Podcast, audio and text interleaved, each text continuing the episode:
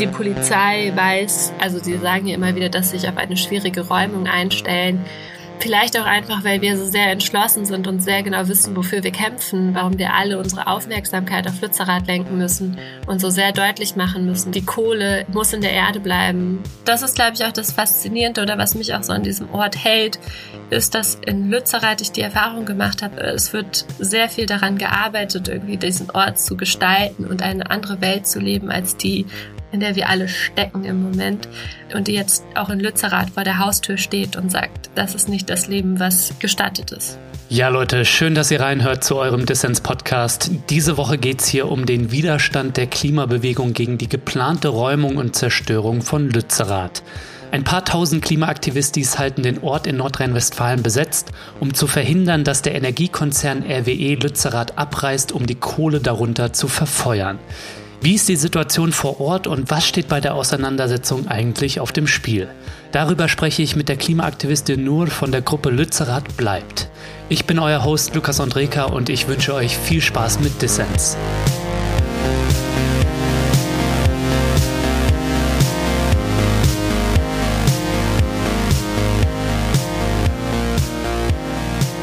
Nur, ähm, schön, dass du beim Dissens-Podcast dabei bist. Hallo. Hi, schön hier zu sein. Ja, Leute, wenn ihr das Gespräch hier hört mit Nur, dann äh, könnte die Räumung des besetzten Dorfes Lützerath und der Widerstand von Klimaaktivistis schon im vollen Gange sein. Äh, Nur, du bist Teil der Besetzung des Ortes. Mit vielen anderen stemmst du dich gegen die Zerstörung des Dorfes und die Verstromung von Kohle darunter. Vielleicht kannst du einmal zu Beginn sagen, welche Bedeutung hat der Ausgang der Auseinandersetzung auch für die Klimaziele in Deutschland und die Klimakämpfe hierzulande? Genau, ähm, sehr gern. Also ich glaube, dass für die Klimaziele von Deutschland ist das Ergebnis sehr eindeutig. Wenn Lützerath weg ist, dann kann Deutschland das Versprechen von 1,5 Grad nicht mehr halten.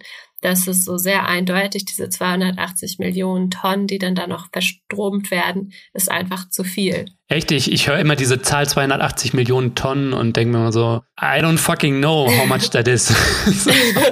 das ist sehr, sehr viel. Man kann sich das ja vor Ort anschauen, welche Dimension an Natur dafür zerstört werden muss und was das nachher dann wirklich bedeutet für die Gesellschaft und was wir auch an Strom daraus gewinnen, ist ja aber auch so sehr überflüssig. Denn wenn wir unseren Stromkonsum und unsere Energie daran ausrichten, was die Bedürfnisse von Menschen sind, dann brauchen wir diesen Strom auch gar nicht. Also wir brauchen diesen Strom nicht und deswegen ist er noch umso unnötiger, diese Naturzerstörung dafür jetzt gerade hinzunehmen hier vor Ort und dann natürlich aber auch in diesem weitreichenden Zusammenhang von, was das für die gesamte Welt bedeutet. Hm. Und wenn du sagst 1,5, also das Pariser Klimaziel wäre damit dann verunmöglicht. Genau. Also damit ist halt so sehr eindeutig, dass die Ziele, die Deutschland vorgibt, einhalten zu wollen, nicht halten kann. Und damit ist das, was die Klimaziele von Deutschland ist, so sehr eindeutig, was es bedeutet, wenn Lützerath weg ist. Und ich glaube, viel spannender ist aber auch natürlich die Frage, was es für die Klimabewegung bedeutet, was jetzt gerade in Lützerath passiert. Ja, und was denkst du, was könnten mögliche Folgen sein für die Klimakämpfe mhm. in Deutschland, ähm, wenn du jetzt auf den Ausgang dieser Auseinandersetzung in Lützerath schaust? Also ich glaube, dass sehr viel Positives eigentlich nur dabei herauskommen kann, nämlich dass Kämpfe gemeinsam geführt werden, dass sehr viele verschiedene Organisationen gerade vor Ort sind, die so sehr die Diskussion um Klimagerechtigkeit in Deutschland prägen und diesen Kampf gemeinsam führen. Und das ist eigentlich nur eine Stärkung der Klimagerechtigkeitsbewegung oder der Klimabewegung hier bedeutet. Und das hat natürlich auch viel mit der Arbeit zu tun, die dort vor Ort passiert ist und wie Kämpfe verknüpft wurden das heißt, äh, du bist ja Teil von Lützerath lebt und äh, das heißt, ihr habt jetzt auch die Homies von Fridays for Future, Ende Gelände und letzte Generation sind alle am Start oder was gerade? Ja, genau. Also wenn man, das kann man ja auch sehr leicht nachvollziehen, wenn man sich auch die Öffentlichkeitskanäle und so anschaut, dann wird in Lützerath zusammen gekämpft. Und das ist, glaube ich, ein entscheidender Unterschied gerade, wo viele Kämpfe zusammenkommen und natürlich auch verschiedenste Positionen. Aber wir wissen alle, dass wenn Lützerath weg ist, dann hat Deutschland sich sehr deutlich gezeigt und seine Versprechen nicht gehalten. Und für die Klimabewegung zeigt sich aber auch gerade, wie natürlich auch ziviler Ungehorsam, der ja gerade auch, ne, der dort in Lützer gerade passiert, auch was für einen relativ bürgerlichen Rückhalt der auch gerade bekommt. Mhm. Oder das ist, glaube ich, auch so das Entscheidende, dass wir uns über verschiedene Aktionsformen dort auch zusammenkommen und die Unterstützung füreinander da ist und die Anerkennung ja eben auch für die Arbeit und das ein grundlegendes Verständnis, dass diese Sachen parallel und gemeinsam passieren müssen damit wir wirklich auch in einer anderen Gesellschaft leben können. Ja, lass uns mal über die geplante Räumung ähm, von Lützerath sprechen und euren Widerstand dagegen. Für wann erwartet ihr denn den Tag X? Also klar, wenn wir hier sprechen und wenn das die Leute da draußen hören, vielleicht mit etwas Verzögerung zu unserem Gespräch. Die Aufzeichnung hier findet am Montagabend statt, ähm, die Veröffentlichung dann morgen oder übermorgen.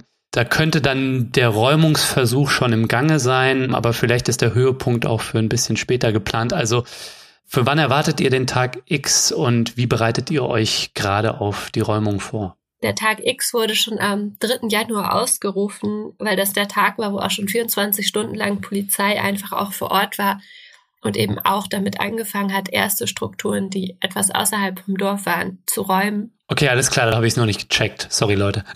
ich dachte so, Tag X, das wird dann sein, wenn die halt Full Force einmarschieren und die ganze Republik dann spricht und es in der Tagesschau ist, weißt du? Ja, es war ja schon auch zum Teil in der Tagesschau. Vielleicht nicht um der, in der 8 Uhr, aber schon in den anderen. Und es, genau, es geht schon los und sie sind da und das die, sind, die Polizei ist noch nicht ins Dorf selbst reingegangen, mhm. aber sie sind vor Ort, es passieren Räumungen. Es gab auch schon die ersten Fälle von Polizeigewalt, irgendwie, die man auch äh, in den sozialen Medien irgendwie nachverfolgen kann. Genau, also es ist, es hat schon angefangen, es sind so die ersten Schritte, die passieren, aber auch so die ersten Vorbereitungsmaßnahmen sind dabei. Es werden so Zufahrtsstraßen aus der Grube gelegt, um Maschinen hochfahren zu können. Mhm. Und gleichzeitig wird so der Zugang zum Ort Lützerath, das ist ja dieses Dorf an der Kante, das kann man sehr gut abriegeln. Das heißt, Zufahrten mit dem Auto sind nicht mehr gestattet, was vor allem für Menschen mit Beeinträchtigung enorm schwierig ist. Die können eigentlich nicht mehr hinfahren. Das hat zum Beispiel auch eine Aktion von Kirche im Dorf enorm gestört oder eigentlich verhindert, mehr oder weniger. Und auch Essen und all diese Möglichkeiten werden, es wird enorm erschwert, diese Sachen noch gut bringen zu können. Und wie müssen wir uns nur die Lage vor Ort jetzt gerade vorstellen, vor allem im besetzten Dorf unter euch Aktivistis? Ja, wie ist die Stimmung und wie bereitet ihr euch vor? Die Stimmung ist, glaube ich, ne, also es zeigt sich immer wieder, wenn wir viele Menschen sind, die dort vor Ort sind und deutlich machen, dass Lützerath bleibt und bleiben muss, dann ist das ein enorm bestärkendes Gefühl und es zeigt, wie mächtig wir sein können, dass wir nämlich eben verhindern können, dass Sachen passieren, dass die Polizei weiter vordringt. Und ich glaube, das prägt auf jeden Fall die Stimmung im Dorf. Natürlich ist aber die Realität von dieser Polizei mit ihren ganzen Geräten steht vor der Tür. nichtsdestotrotz ist es selber auch eine Situation, auf die sich das Dorf seit zwei Jahren mehr oder weniger vorbereitet. Hm. Folglich sind natürlich auch schon Vorkehrungen getroffen. Es wird, wenn man sich den Live-Ticker anschaut, es wird immer wieder Barrikaden gebaut. Menschen, die irgendwie überlegen, sich festzukleben, festzu, also Lock-ons und ähnliche Sachen zu benutzen. Also es gibt da sehr viele verschiedene Wege von zivilem Ungehorsam in verschiedensten Arten und Weisen, verschiedener Spielart, die dort wahrscheinlich dann irgendwann zur Anwendung kommt, wenn es notwendig ist. Im Moment sind vor allem Sitzblockaden der Weg, der gemacht wird. Genau. Hm. Ja, alles mit dem Ziel, die Räumung zu verhindern oder zumindest hinauszuzögern und möglichst kostspielig zu machen. Was wirst du machen? Wirst du dich irgendwo ankleben nur oder? Dadurch, dass ich gerade am Montagabend ja noch nicht in Lützerath bin vor Ort, bedeutet das eben auch, dass ich wahrscheinlich gar keinen Zugang mehr ins Dorf direkt haben werde, weil heute Abend, heute Mitternacht wird die Mahnwache vor Ort, wird ihre Versammlungsgenehmigung oder wie auch immer man das nennt, verlieren mit dem morgigen Tag hm. und folglich gibt es keine Versammlung mehr, zu der man Zugang hat. Das heißt, die Polizei kann eben auch den Ort absperren und verhindern, dass man da reinkommt.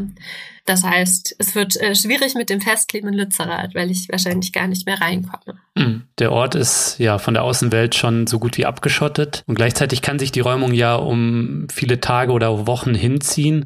Und was können Leute, die uns jetzt hier zuhören und die sich denken, hm, ich wohne in der Nähe oder ich möchte auch irgendwas tun, ich möchte auch hinfahren und was machen, was können die eigentlich tun? Im Endeffekt gibt es natürlich Anlaufstellen und Strukturen auch außerhalb, die das Dorf versuchen zu unterstützen, die Aktivistinnen und Aktivisten zu unterstützen, die aktivistisch zu unterstützen. Und ich glaube, natürlich, um sich dieser Gewalt in den Weg zu stellen, ist das eine, aber ohne diese Strukturen und die Unterstützung, die außerhalb liegen, wie Küfer, Essenszugänge und all das und auch einfach diesen Support zu haben, ist natürlich auch der Rest nicht zu machen. Und da gibt es auf jeden Fall auch Wunschlisten, wenn Leute was vorbeibringen wollen, wenn sie was überhaben. Und auch sonst wird man natürlich auch sehen mit der Zeit, wie sich Sachen entwickeln, wie sich die Situation fortentwickelt. Am Wochenende, am 14., am Samstag ist nochmal eine große Demo mit den NGOs geplant dort. Und da kann man dann natürlich auch schauen, also was man dort vor Ort machen kann. Und es ist natürlich ein großes Zeichen, dort mit vielen Menschen hinzufahren und zu sagen, das ist Lützerath und das werden wir auch verteidigen, auch wenn wir jetzt vielleicht nicht gerade in diesem Dorf sind, aber wir lassen uns nicht gefallen, was damit gerade passiert, was mit der Klimabewegung, mit der Klimagerechtigkeitsbewegung passiert, was wir hier tun, was wir mit der Welt tun und wie die Interessen von RWE hier gerade durchgesetzt werden. Hm. Sich zu überlegen, okay, was sind Wege, Motivation, Aktionen, mit denen ich gut leben kann, die ich gut umsetzen kann, ähm, wo ich mich anschließen kann und sich irgendwie klar zu machen, dass wir diesen Kampf ja alle gemeinsam führen. So, den führt keine Person alleine, den führt in Lützerath ja auch keine Organisation allein. Wir führen den alle gemeinsam, weil wir wissen, was auf dem Spiel steht. Genau, also es gibt daneben noch Camps. In Keinberg gibt es das Unsaler Camp, wird es geben, wo Strukturen geschaffen werden, ähm, wo man sich auch über Aktionsmöglichkeiten informieren kann und so weiter. Genau, auf der Lützi lebt Homepage gibt es, glaube ich, alle Informationen, die man dazu auch braucht. Es ist kein Zeitpunkt zu spät, solange es Lützerath noch gibt, äh, sich da anzuschließen und Aufgaben zu übernehmen und am Start zu sein. Ja, ich werde natürlich auch die äh, Website, die du erwähnt hast, von Lützerath bleibt, wo man da auch viele Infos zu findet, ähm, zur Situation vor Ort, aber auch, wie man sich beteiligen kann. Ähm, das werde ich natürlich in den Show Notes verlinken. Und ja, ich glaube, da ist für jedes Level an Aktivismus, das sich Leute da draußen zutrauen, ist da was dabei. Womöglich wird es auch zu zivil ungehorsamen Blockaden des nahegelegenen Tagebaus kommen, Ende Gelände-Style, so könnte ich mir auch vorstellen, ja. ne? Ist ja ein Tagebau in der Nähe. Ja, why not, ne? Ja, wenn schon, dann schon. wenn schon, dann schon. Kannst du uns einmal einen Eindruck davon geben, wie viele Leute sind eigentlich gerade vor Ort in Lützerath im besetzten Dorf? Und wie viele Cops werden am Ende eigentlich am Einsatz beteiligt sein? Äh, ist das irgendwie so am Ende die Römer gegenüber dem gallischen Dorf so? Also irgendwie so vom Kräfteverhältnis? Genau, ich, im Moment sind wohl ungefähr 1000 Aktivistis vor Ort. Und ich glaube, die Polizei fährt sehr, sehr groß auf. Es gibt aus 14 Bundesländern werden Kräfte angefordert. Ich weiß nicht, ob das gallische Dorf und die Römer ein guter Vergleich ist, aber es ist auf jeden Fall die, die Polizei weiß eben auch, also sie sagen ja immer wieder, dass sie sich auf eine schwierige Räumung einstellen. Vielleicht auch einfach, weil wir so sehr entschlossen sind und sehr genau wissen, wofür wir kämpfen, was so eindeutig macht, warum wir gerade alle in Lützerath sein müssten, warum wir alle unsere Aufmerksamkeit auf Lützerath lenken müssen und so sehr deutlich machen müssen, die Kohle muss in der Erde bleiben, denn die Konsequenzen sind einfach zu fatal. Mhm. Alle Menschen, die, glaube ich, ein bisschen Zeit in Lützerath auch verbracht haben, auch vorher schon. Ich glaube, es war sehr schön, diesen internationalen und auch antikolonialen Kampf, diese Vernetzungen mitzuerleben und Menschen kennenzulernen, die aus den unterschiedlichsten Teilen der Welt, vor allem aus den aus MAPA, die Most Affected People and Areas, also aus den Regionen der Welt, wo die Klimakrise den größten Schaden gerade anrichtet, zu Gast zu haben, zu Besuch zu haben, von ihnen zu lernen und mit ihnen zu diskutieren, wie es irgendwie weitergehen muss, hat so sehr deutlich gemacht, wir müssen Lützerath beschützen. Welche Perspektive gibt es danach noch? Ne? Also Deutschland hat sich das Minimalziel gesetzt, 1,5 Grad. Und das fällt damit. Und die Konsequenzen für die gesamte Welt, die wir damit auch tragen, müssen wir uns immer wieder klar machen, hm. das ist unser Beitrag, den wir hier vor Ort leisten können. Umso wichtiger ist es eben auch, das klar zu machen, dass wenn wir eine andere Welt wollen, die wir ja alle wollen, weil die Klimakrise lässt sich nicht in diesem System, in dieser Welt, so wie sie gerade ist, bekämpfen. Also wir können sie nicht überwinden. Wir brauchen einen antikapitalistischen, einen antikolonialen Kampf, einen antirassistischen Kampf.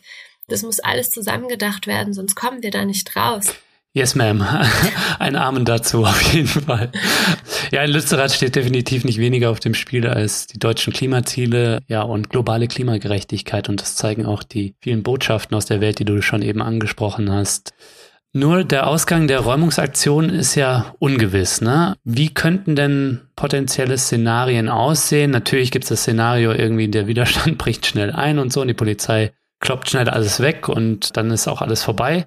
Aber wie könnte vielleicht ein erfolgreiches Szenario der Verteidigung aussehen und was muss dafür passieren?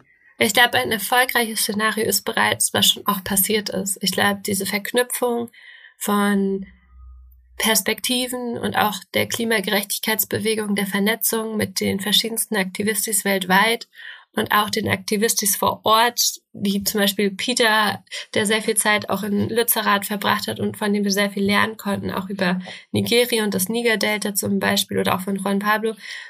Ich glaube, das ist schon der Gewinn, den wir haben, das, was wir gelernt haben, die Gemeinschaft, die wir gebildet haben, wie wir gemeinsam Utopie lernen konnten und uns daran ausprobieren können. Und ich glaube, das sind so, das sind die Erfolge, die wir haben, die wir alle miteinander tragen und die uns nicht genommen werden können.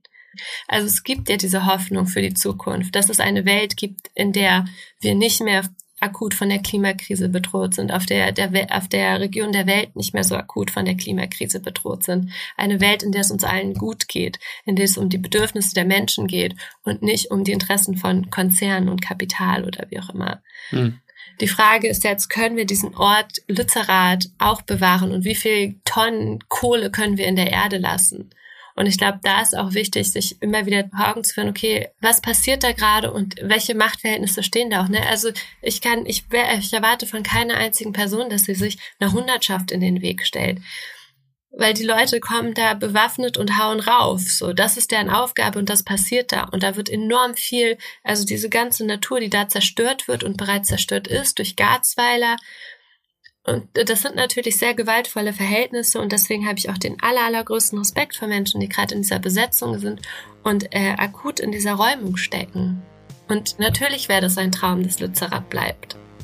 Natürlich wäre das wunderbar, wenn dieses Dorf bleibt und weiterlebt und einfach auch symbolträchtig weiterlebt und irgendwie Garzweiler 2 dann daran zu Ende geht so. Aber wir wissen ja auch nicht, was passiert.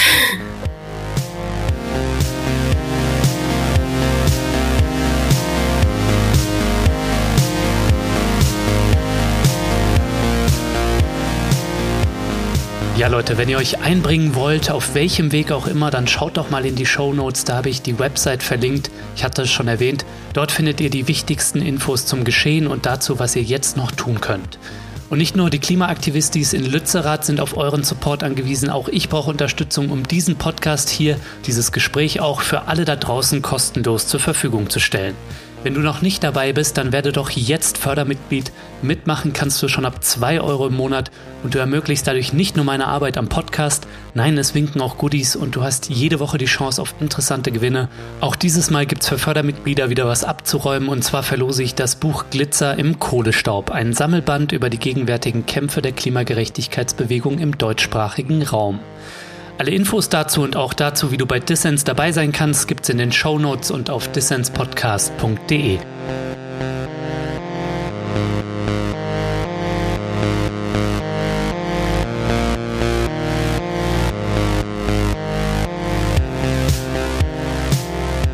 Du hörst den Dissens Podcast. Zu Gast ist die Klimaaktivistin Nur von Lützerath bleibt.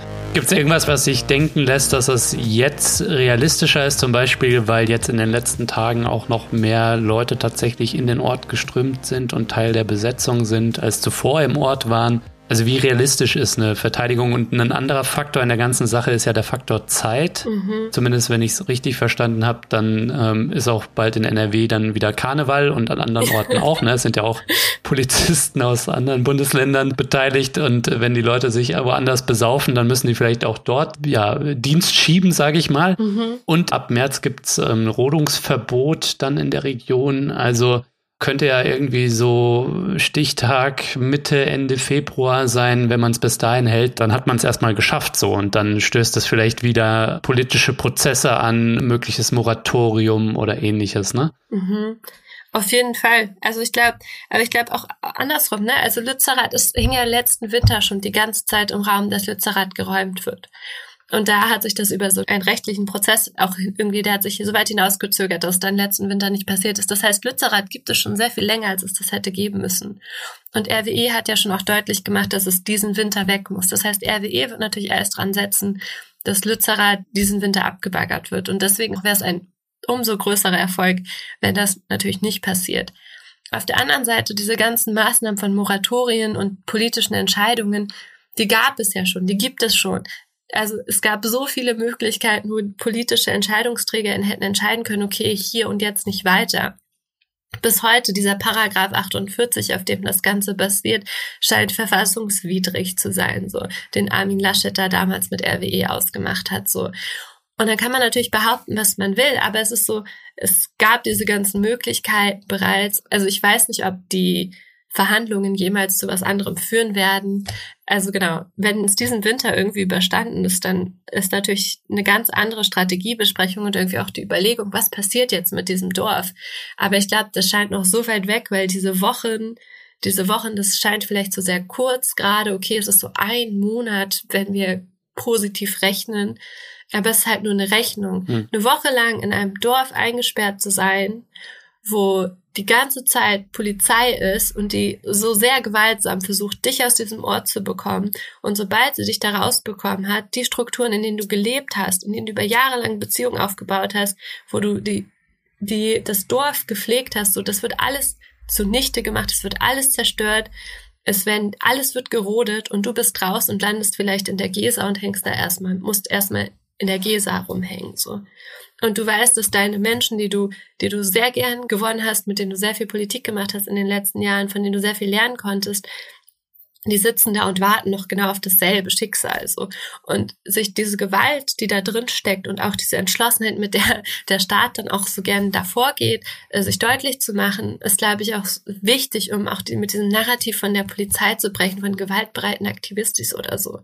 Ja, ich meine, ich habe auch größten Respekt vor der Courage ja, von den Leuten, die da jetzt wirklich in dem Ort sind und äh, sich dadurch zivilen Ungehorsam der Räumung widersetzen. Wer mal auf einer Demo war und mit, was weiß ich, einem Polizisten in voller Montur gerangelt hat, so, äh, der kann sich vielleicht grob vorstellen, dass das nochmal eine ganz andere Hausnummer ist, so. Apropos Orte beleben, das fand ich auch ganz schön zu lesen, dass mit einem Teil der Kohle aus dieser coolen Wetten-Das-Aktion da gemacht wurde. Da ist ja auch viel an, glaube ich, jetzt in den Support von ähm, Lützerath lebt, ähm, an den Widerstand gegangen, aber auch einen Teil in so einer Aktion, die ein äh, Dorf um die Ecke, ich weiß jetzt gar nicht welches, dann äh, wiederbeleben soll. Ne? Also auch eine schöne Sache. Auf jeden Fall. Also es war ja von vornherein dann auch irgendwie klar, dass das Geld, was darum kommt, ist nicht unbedingt ausschließlich für die Verteidigung von Lützerath ist, sondern natürlich auch für die Klimabewegung. Und das ist, glaube ich, auch das Faszinierende oder was mich auch so an diesem Ort hält, ist, dass in Lützerath ich die Erfahrung gemacht habe, dass die die Leute vor Ort, die Menschen, die dort leben und diesen Ort gestaltet haben, sehr interessiert sind an einer Klimagerechtigkeitsbewegung, an einem gemeinsamen, an einem inklusiven Kampf, in dem gemeinsam gekämpft wird mit einer antikapitalistischen Perspektive, mit einer antirassistischen Perspektive. Und natürlich ist es nicht perfekt, aber es wird sehr viel daran gearbeitet, irgendwie diesen Ort zu gestalten und eine andere Welt zu leben als die, in der wir alle stecken im Moment und die jetzt auch in Lützerath vor der Haustür steht und sagt, das ist nicht das Leben, was gestattet ist.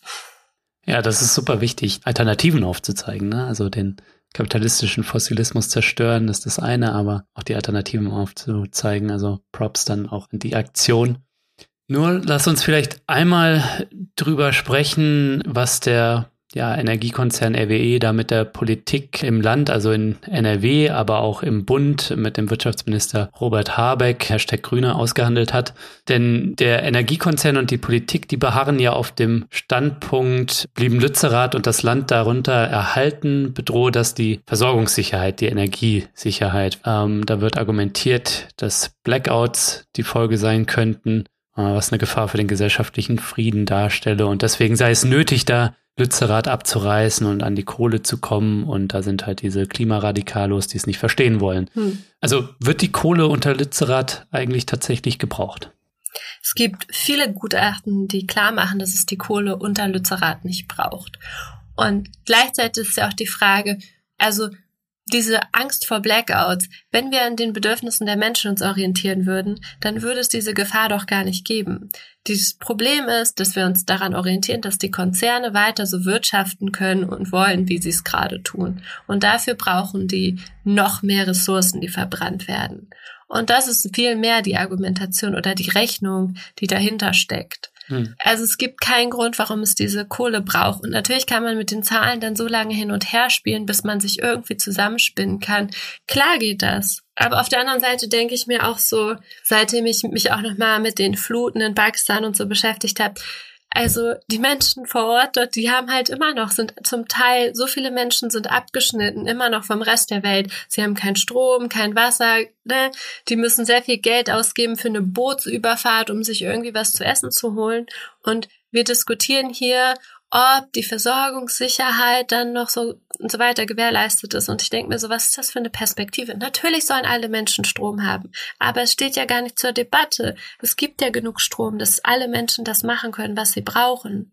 Genau. Ja, was glaube ich noch so ein Argument ist, was man zu hören bekommt, ist, dass ja Teil des Deals sei, dass ähm, ja Lützerath wird geopfert, es wird da die Kohle abgebaggert, aber dafür wird der Kohleausstieg in Nordrhein-Westfalen vorgezogen. Mhm. Das äh, sehen zumindest die Grünen, die ja auch, bevor sie in der Regierung waren, jetzt zum Beispiel in NRW, haben sie immer die Nähe zu den Anti-Kohle-Protesten gesucht, ne? Ja. Und da findet jetzt irgendwie mit der Klimabewegung auch seit der Bundestagswahl die Entfremdung quasi statt und die Grünen da mit Blick aus der Klimabubble sind da in der Glaubwürdigkeitskrise. Ja. Aber die argumentieren, ja, wir haben da jetzt rausgehandelt, ähm, dass der Kohleausstieg in NRW von 2038 auf 2030 vorgezogen wird. Ne? Mhm. Und das könnte ja bedeuten, dass dann weniger Kohle in the long run verfeuert wird, also CO2 eingespart wird. Mhm. Und wenn man es mal so realpolitisch betrachtet, ist es dann nicht doch vielleicht ein guter Deal oder wie seht ihr das? Ähm, genau, ich glaube, alle Dörfer bleiben haben dazu auch viel Gutes geschrieben und ich glaube, es gibt auch wieder Gutachten von DIW, die das sehr deutlich machen, dass das natürlich auch nur eine Zahlenspielerei ist, die gar nicht aufgeht. Denn ja, soll 2030 dieser Ausstieg sein, aber dafür darf viel mehr Kohle viel schneller verbrannt werden. Und das heißt, es wird faktisch nach, ich glaube, nach dem Gutachten von DIW gar nichts eingespart. Und die Zahlen, die dann da zusammengesponnen werden, entsprechen nicht dem, was eigentlich passiert. Und natürlich, wenn ich, wenn die, diese Menschen in der Regierungsverantwortung gerade, die müssen sich natürlich eine gute Erzählung überlegen, dass es sich nach einem Gewinn anhört. Aber die Fakten sprechen dagegen. Und es ist halt das, was die Politik gerade erzählt, aber es stimmt nicht. Und das heißt, wenn wir Lützerath verteidigen, dann tun wir das zwar gegen den Willen der Politik und äh, gegen den Willen von RWE, aber faktisch ist es das Richtige. Faktisch wenn man sich auf die Wissenschaft bezieht, dann ist es nicht notwendig, dass die, dass die Erde unter Lützerath abgebaggert wird. Diese ganze Räumung und das Ganze, was dahinter steckt, es spielt in einer anderen Welt als die, die wir versuchen zu verstehen. So. Umso mehr, ja, drücken wir die Daumen, dass ähm, ja zumindest die Räumung verzögert wird, die Kosten hochgetrieben werden, ähm, dass es vielleicht zu einem Symbolort und einem Auftriebsort für die Klimabewegung auch wird. Mhm. Vielleicht können wir da einmal kurz drauf schauen, weil du auch ähm, da eingangs drüber gesprochen hast, dass ja die Besetzung und der Widerstand jetzt auch gegen die geplante Räumung Lützeraths das ist auch wichtig für die Klimabewegung, zum einen, weil sich dort die verschiedensten Player treffen. Aber die Klimabewegung ist ja auch nach ein paar Niederlagen äh, so ein bisschen am Boden und in der Selbstfindung, so scheint es zumindest. Und wir befinden uns auch jetzt natürlich in einer ganz anderen Situation, denn alle Leute da draußen wissen seit Fridays for Future, seit den Demonstrationen, dass die Klimakrise real ist. Ja? Aber trotz dieses Wissens tut sich nicht genug. Mhm. Was nämlich nötig wäre, das hast du auch schon angedeutet, wäre antikapitalistische Alternativen zu suchen, einen Verzicht auf Wachstum und Konsum, also Energie sparen, sodass wir diese Kohle gar nicht verfeuern müssen und ähm, das wird verdrängt, ne? Also Tachio Müller, ein Klimaaktivist, der Ende Gelände auch mit aufgebaut hat, ähm, der spricht gegenwärtig immer so schön von der Verdrängungsgesellschaft und damit muss man dann irgendwie auch erstmal umgehen, denn mit der Verdrängungsgesellschaft geht auch einher, dass der Widerstand oder der Aktivismus von Klimabewegten zunehmend kriminalisiert wird. Mhm. Eine Klimabewegung, die immer mehr stört, wie zum Beispiel jetzt die letzte Generation, die Alltagsblockaden macht, die darf es nicht geben, so, die wird im Zweifel eingeknastet. Also was ist da euer Eindruck? Wie muss es da mit der Klimabewegung weitergehen, dass man da wieder in die Pushen kommt? Vielleicht auch, was könnten Aktionsfelder und Aktionsorte der kommenden Jahre sein? Ich glaube, da kommt Lützerath der Klimagerechtigkeitsbewegung auch gelegen, weil alle sind sich einig, dass Lützerath bleiben muss. Und es ist sehr klar, wofür wir kämpfen. Egal, ob es Fridays ist, Ende Gelände oder auch Lützerath bleibt, Lützerath lebt. So, das ist halt allen klar und das heißt, das ist der gemeinsame Nenner, auf dem wir gerade aufbauen und in dem verschiedenste Menschen gerade zusammenkommen. Und andererseits müssen wir uns natürlich auch umorientieren oder auch darüber diskutieren, was sind sinnvolle Strategien und wie können wir eben auch, wenn wir uns als Klimagerechtigkeitsbewegung sehen und eben diesen Kampf gegen die Klimakrise und für die Menschen weltweit zusammendenken wollen, wie müssen wir uns vernetzen und was sind eben genau die Strategien und die Orte, wo wir uns positionieren müssen und welche Aktionsformen bieten sich dafür an. Mhm. Aber ich glaube, da gibt es viele, viele gute Ideen, diese Kämpfe eben auch weiter zusammenzudenken und zusammen zu tun. Auch diese zunehmende Kriminalisierung macht ja aber auch deutlich, wie notwendig der Kampf ist und mit welcher Entschlossenheit wir diesen Kampf eben führen müssen und dass wir eben schon ja auch den Finger in die Wunde legen weil es ja genau das auch gerade genau wieder so ein Punkt ist, an dem das gesamte System wieder hadert oder zusammenfällt oder auch nicht. Umso entschlossener und umso gemeinsamer müssen wir eben kämpfen und eben auch schauen, wo, wo liegt es und mit wem müssen wir uns verbunden und von welchen, und von welchen Kämpfen können wir vor allem auch lernen. Weil es gibt ja diese Kämpfe werden in Deutschland ja auch schon seit Jahrzehnten geführt, aber mit einer anderen oder mit anderen, mit einem anderen Fokus immer und immer wieder. Ähm, aber auf der Welt werden sie ja auch schon seit Jahrzehnten und Jahrhunderten geführt, äh, auf verschiedensten Ebenen und mit verschiedensten Geschichten und aus den Erfahrungen, aus denen wir lernen können. Hm. Und dadurch, dass wir ja auch mitten in Europa sitzen, sind wir ja auch, ob wir es wollen oder nicht, auch oft profitieren wir von den Zerstörungen der Welt in anderen Regionen. Und da muss man sich natürlich auch zusammentun und denken, okay, überlegen, was ist jetzt ein sinnvoller Schritt? Wie können wir diese Kämpfe in anderen Teilen der Welt auch unterstützen? Wie können wir unsere Genossinnen und Genossen weltweit unterstützen? Wie können wir voneinander lernen?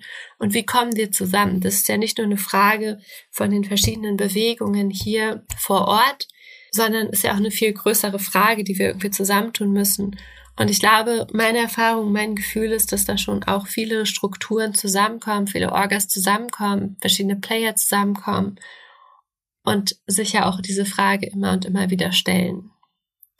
Und uns eben nicht die Erzählungen der Grünen oder der Politik verkaufen lassen, als das ist die Rettung, sondern uns sehr klar darin sind, was unsere Forderung ist. Und unsere Forderung ist ja, dass wir nicht in dieser Welt leben wollen, dass in dieser Logik, in dieser Logik dieser Welt, in dieser Wirtschaftsweise, das ja gar nicht ein lösbares Problem ist. Und umso klarer, in dem wir sind, äh, kommen wir, glaube ich, bestimmt auf grandiose Ideen, wie es weitergehen kann und soll. Und natürlich ist das eine große Herausforderung, zusammenzukommen und Leute abzuholen und diese Diskussion gemeinsam zu führen und gemeinsam über Strategien nachzudenken, vor allem wenn der Kriminalisierungsdruck zunimmt. Aber ich glaube, die Klimagerechtigkeitsbewegung, wenn sie so entschlossen ist und kämpft, wie ich äh, sie immer wieder kennenlerne, dann sollte das auf jeden Fall alles im Rahmen des Machbaren sein. Schön. Ja, der Ökosozialismus im Rahmen des Machbaren. Ja, sehe ich auch so. Ja, wir müssen alle nur unseren Arsch hochkriegen ähm, und besser werden darin, ähm, diesen gemeinsamen Narrativ auch zu finden, zu erzählen und äh, glaube ich auch besser darin werden, schneller unsere Taktiken vielleicht anzupassen. Denn ich habe so ein bisschen das Gefühl, sagen wir mal, wenn man auf die linke, linken Teile der Klimabewegung bezieht und dann sind jetzt vielleicht diese Orte wie Lützerath oder Hambi ausgenommen, wo punktuell dann die Aufmerksamkeit drauf liegt, schafft es gerade eher so eine Gruppe, die jetzt nicht aus so einem typisch linken Milieu sich zusammensetzt oder aus der Szene, nämlich die letzte Generation, eher so ein bisschen schnell auf die Aufmerksamkeitsökonomie unserer modernen Demokratie zu reagieren und ihre Taktiken und Aktionsorte schnell anzupassen und die ist da irgendwie gerade die handlungsmächtigste Klimagruppe, die wir zuletzt hatten, bei aller Kritik, die man an der letzten Generation haben kann. Ne? Also man hört davon sehr hierarchischer Organisierung und auch wie mit, ähm, mit den Strafen umgegangen wird. Also nicht sonderlich solidarisch, das müssen die Leute halt selbst tragen. Ne? Alles kritikwürdige Punkte, aber ich glaube, man kann auch ein bisschen was von denen gerade lernen und vor allem, dass man schneller reagieren muss und schneller sich, sich anpassen muss denn ich weiß nicht, Ende Gelände, super cool, aber schafft es irgendwie auch nicht mehr, so über die eigene Bubble hinaus Aufmerksamkeit zu generieren. Hm. Ja, ich glaube, also genau, ich glaube auch, dass wir von verschiedensten AkteurInnen auch lernen können. Und ich glaube auch, dass wir von letzter Generation auf jeden Fall auch immer wieder lernen können, ähm, auch welche Aktionsfelder vielleicht oder Orte für Aktionen, die wir uns vielleicht sonst nicht immer vor Augen geführt haben, doch auch nutzbar sind, auch wenn ich einfach nicht bei denen organisiert bin aus Gründen. Und es ist eben auch nicht nur letzte Generation. Ich glaube, es gibt halt weltweit immer wieder und auch Leute vor Ort, die verschiedenste Geschichten, Hintergründe haben, Kämpfe aus anderen Ländern mitgetrieben haben und dann irgendwann hier gelandet sind. Ähm, von denen können wir das ja genauso lernen und genauso aus deren Erfahrungen lernen.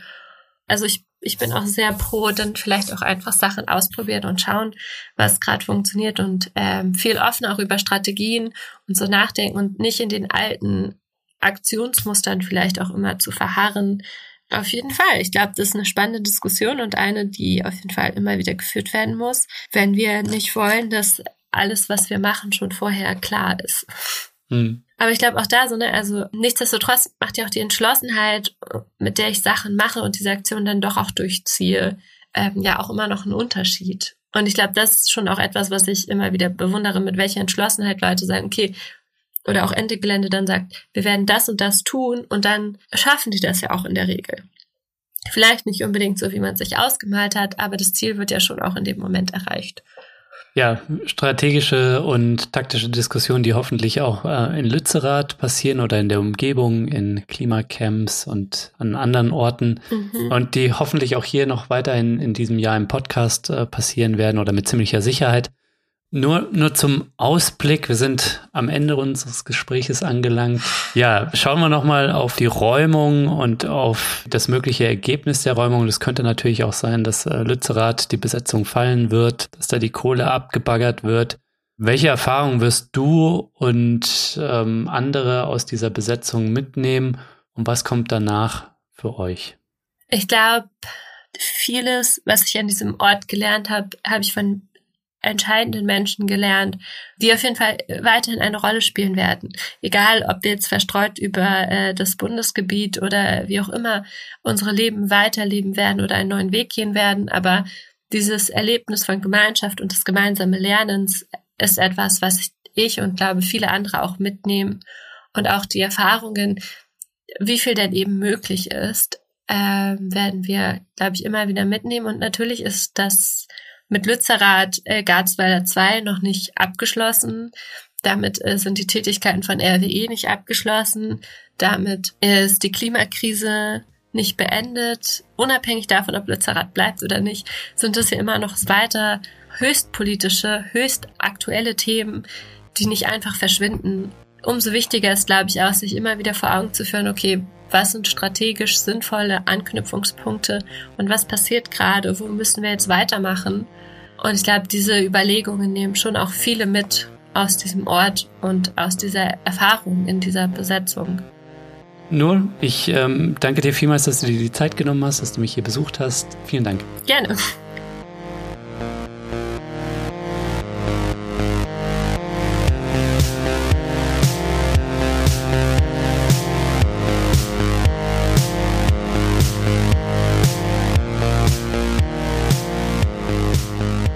Ja, das war's auch schon wieder. Das war der Dissens Podcast für diese Woche. Schön, dass ihr alle dabei wart.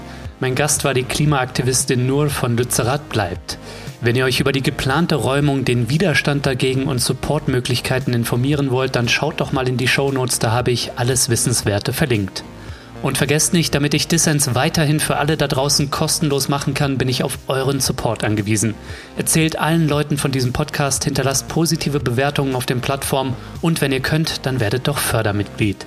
Alles klar, das war's dann auch von mir soweit. Bleibt nur noch zu sagen, danke euch fürs Zuhören und bis zum nächsten Mal.